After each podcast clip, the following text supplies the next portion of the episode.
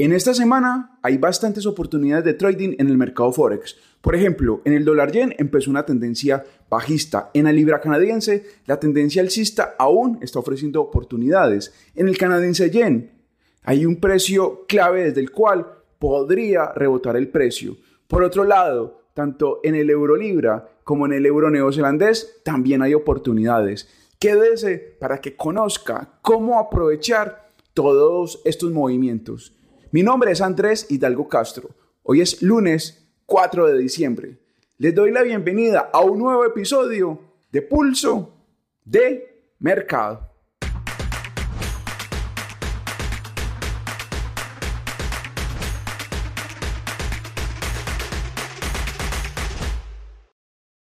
Como en todos los episodios, les recuerdo que los resultados pasados jamás garantizan resultados a futuro. Esto no es una asesoría, mucho menos señales de compra o de venta. Recuerde que todo lo que aquí voy a mencionar es mi opinión y todo, absolutamente todo, es meramente educativo. Respecto al Eurolibra, tuvo un descenso en los últimos días, pero está la gran oportunidad de aprovechar el posible rebote alcista. A continuación analicemos esta paridad. Nivel clave, el 0,8500, 0,8450. Si el precio perfora de arriba hacia abajo esos niveles, se abre, se abre la gran oportunidad de buscar un rebote de unos 100 pips. ¿Por qué lo digo? El movimiento bajista que hemos visto en los últimos días en esta paridad se está agotando. ¿Cuál es mi argumento técnico? La inclinación. Si analizamos aquí las ondas correctivas no han sido lo suficientemente fuertes como para ubicarse entre el promedio móvil de 28 y el promedio móvil de 200. Cuando esto ocurre, una vez el activo enfrenta una resistencia, o en este caso, como estamos ante una orientación bajista, un soporte, el rebote es muy probable. Pero aquí hay que tener algo muy en cuenta. Si vamos a ingresar, bueno, recuerden que esto no es una recomendación, es mi opinión. En mi caso, voy a ingresar a buscar el rebote alcista usaría un stop loss de entre 50 a 80 pips con un profit de 100 pips.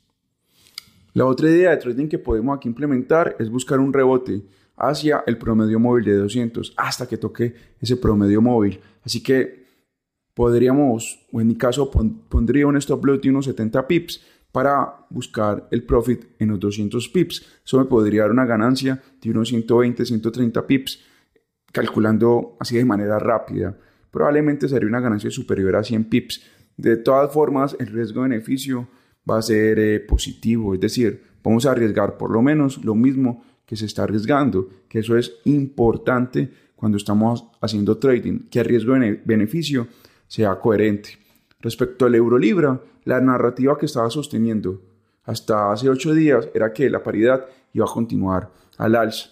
Sin embargo, perforó un nivel clave y se trata de esa franja entre el 0,8650 0,8750, que incluso en el episodio pasado les estaba hablando de que si el euro libra perforaba la baja esos niveles, dejaba de operar al alza.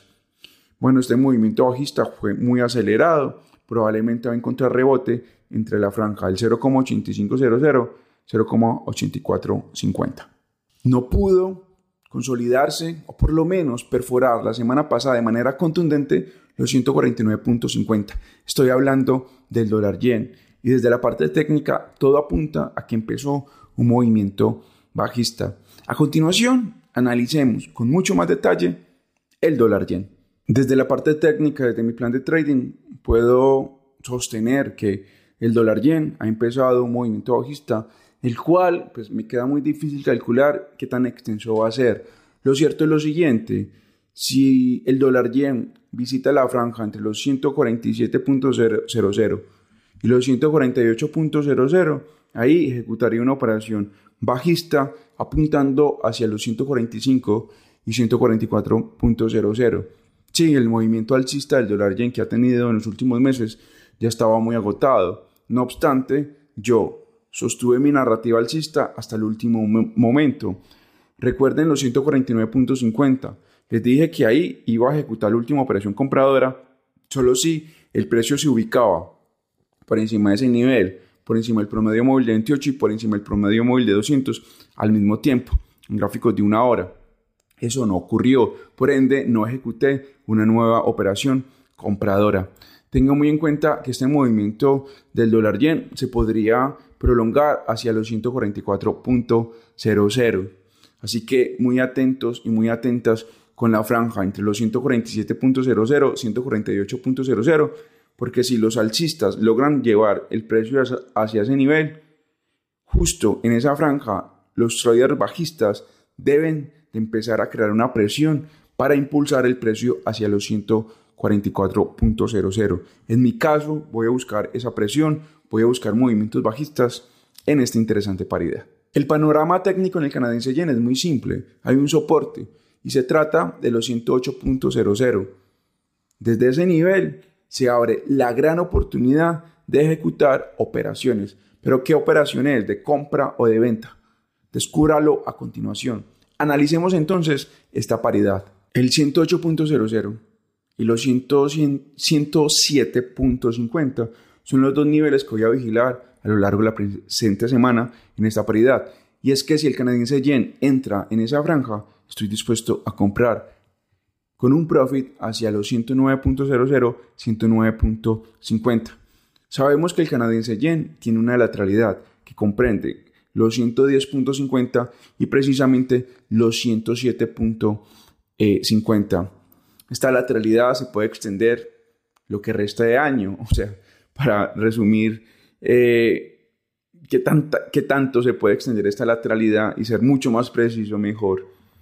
Esta lateralidad puede comprender diciembre y puede comprender enero. ¿Por qué lo digo con tanta seguridad?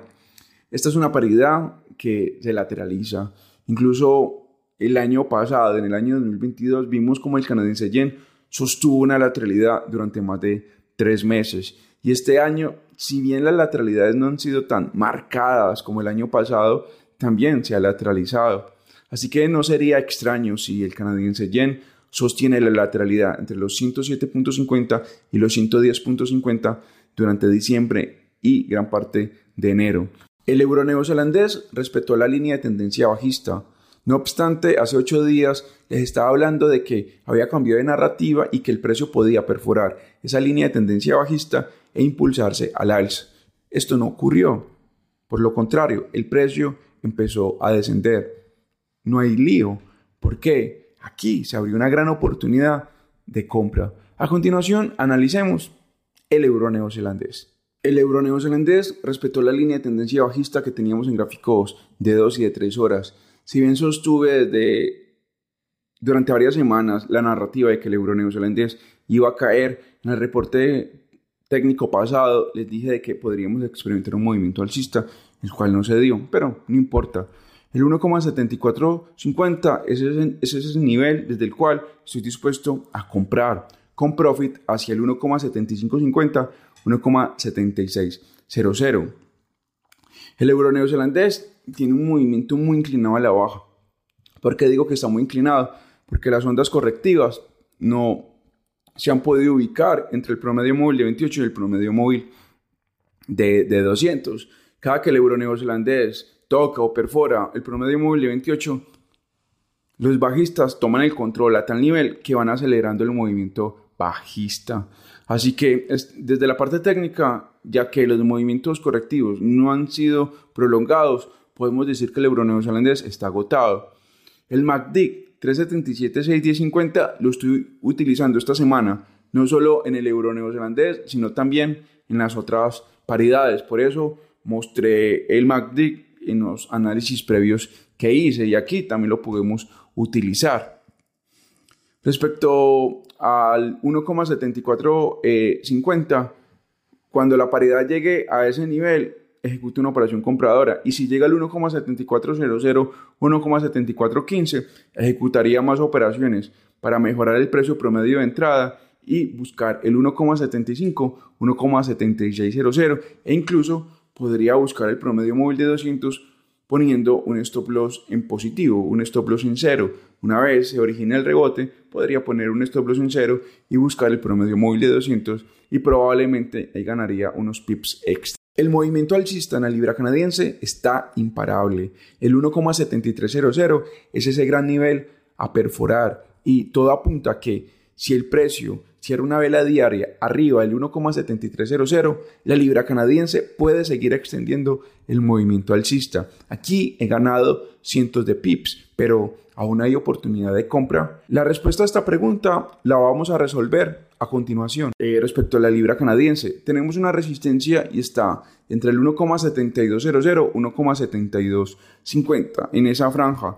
Desde mi punto de vista, desde mi plan de trading, esa resistencia, la libra canadiense la va a perforar con relativa facilidad para buscar no solo el 1,7300, sino que este descanso que tuvo la libra canadiense la semana pasada me lleva a expresar, a analizar, a proyectar mejor que la libra canadiense no solo va a buscar el 1,73, sino también el 1,7390, 1,7400. Aquí el, riesgo-beneficio es increíble, porque mi operación la ejecuté en la franja entre el 1,7050 y 1,7100, ejecuté ahí dos operaciones poco a poco. La última la ejecuté en el 1,7050 para buscar el 1,7400. Estamos hablando de una ganancia de alrededor de 350 pips. Así que la libra canadiense aún tiene mucho más espacio para subir, pero hay que poner mucha atención en el 1,73 y 1,7200, porque si el precio perfora esos niveles al alza y es rechazado a la baja y vuelve al 1,7050, mucho cuidado que esa resistencia nos podría llevar a un descanso hacia el promedio móvil de 200. Así que va a estar vigilando de que en gráficos de una hora a gráficos, sí, en gráficos de horas, el precio no empieza a respetar la resistencia, sino que más bien al perforar la resistencia haga pullback y se vaya desplazando hacia el 1,7400. Ahora mi, mi mayor temor para estas tres operaciones que tengo compradoras en la libra canadiense es que el 1,72 o el 1,7300 detengan el precio lo conduzcan hacia el promedio móvil de 200 para luego subir. Y ya está temor porque me tocaría el stop loss. Perfecto. Pero más allá, pues sería muy eh, sencillo en el caso de perder, porque una vez llega el promedio móvil de 200, volvería a intentar compras y rescataría los stop loss eh, que tocó el mercado. Para que mañana sintonicen el otro episodio de Pulso de Mercado, porque estará Rodrigo Águila dando su opinión respecto al mercado de acciones e índices bursátiles. Por ahora, esto ha sido todo por hoy.